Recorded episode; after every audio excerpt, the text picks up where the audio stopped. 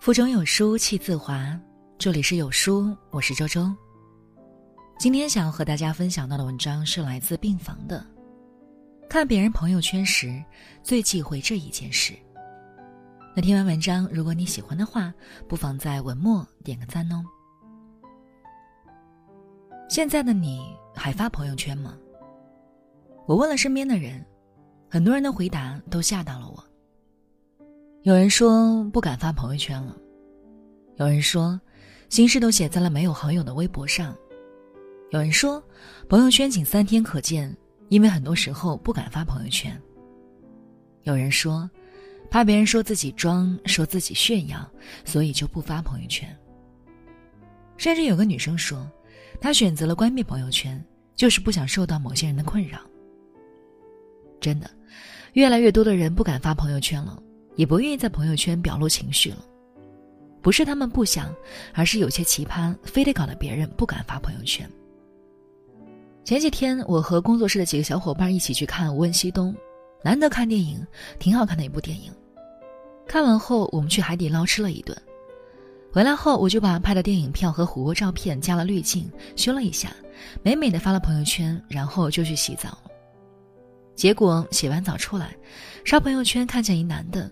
不太熟，在我底下评论：“哟，你可真有钱，还去看电影、吃火锅了。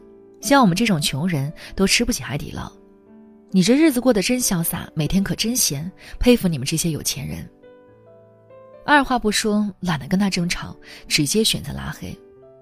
真实情况是，电影票是在网上团购的，特价十九块九。工作室有一个实习大学生，海底捞有折扣。星期一到星期五，我们都在努力工作，只有星期六、星期天会出来放松一下，劳逸结合有什么不可？真的对那个男的无话可说。很早之前我就想说，别人的生活你不知道，就不要在别人的朋友圈底下乱说话。同时，我也想说，对于像这种人，直接选择拉黑就好。之前有一个读者在后台跟我说，他经常会发自拍，也会发一些视频，但不是那种刷屏的。结果有个男的对读者某次朋友圈的自拍进行了评论：“你自我感觉也太好了，你真长得不好看，你自己哪里美了？能不能有点自知之明？”读者当场超生气，直接在朋友圈霸气公开的回复他：“我发自拍是给我觉得我美的人看的。”你可以选择屏蔽，你可以选择不看，那是你的事情。单发自拍也是我自己的权利啊。这样的事情还有不少。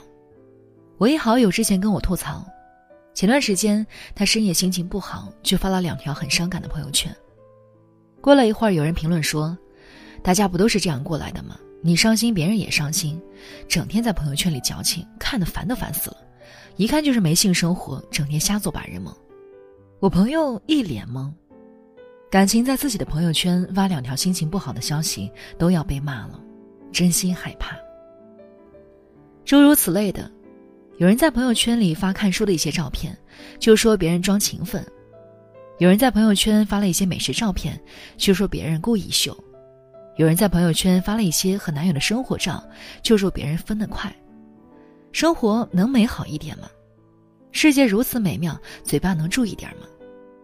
不要在别人朋友圈里瞎评论，这是做人最基本的道德准则。不要总一副自以为是的优越感，非得和别人不一样才显得特别。我朋友说，自己发朋友圈只是想通过朋友圈记录当时的心情，分享生活中的一些事。就算是装或者炫耀，那首先也得想想，你为什么不允许别人装和炫耀？那是别人的朋友圈。我真心觉得。不喜欢我或者看我不爽的话，可以直接屏蔽我。实在不行，告诉我一声，我会亲自把你拉黑。我不需要你这样的朋友，也不需要你在我朋友圈底下胡乱评论。大家互删多好。讲真，有许多人发朋友圈真的不是为了装和炫耀，总有一些人喜欢以小人之心夺君子之腹。闺蜜乔乔说。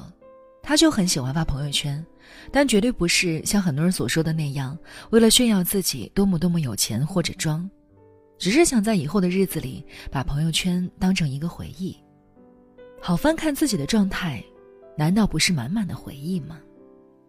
而在我看来，朋友圈是我们用来记录生活的一种东西，甚至是一种宣泄情绪的方式。同时，我们也可以把生活状态分享给那些关心我们的人。通过朋友圈记录自己的生活，让自己变得更开心，这种生活方式真的没有什么错呀。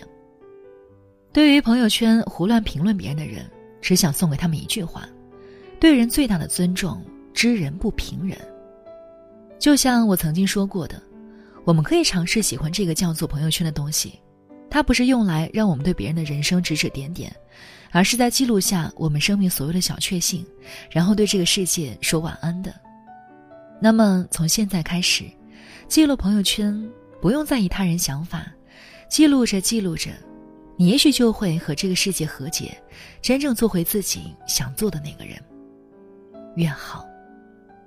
在这个碎片化的时代，你有多久没有读完一本书了？长按扫描文末的二维码，在有书公众号菜单免费领取五十二本共读好书，那每天有主播读给你听。另外呢，欢迎大家下载有书共读 APP 来收听领读。我是周周，我在江苏丹阳为您送去问候，那记得在文末点个赞哦。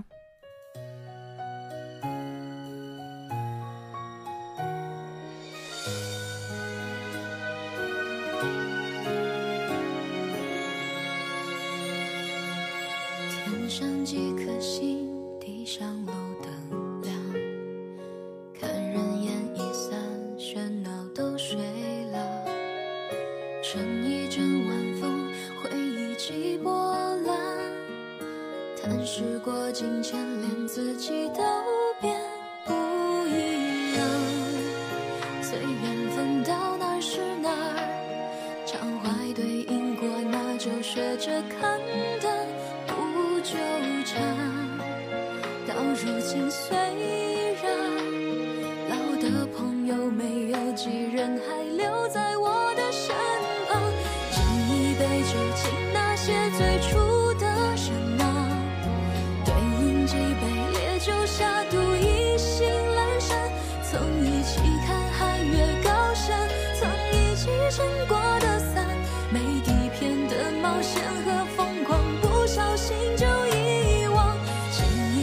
to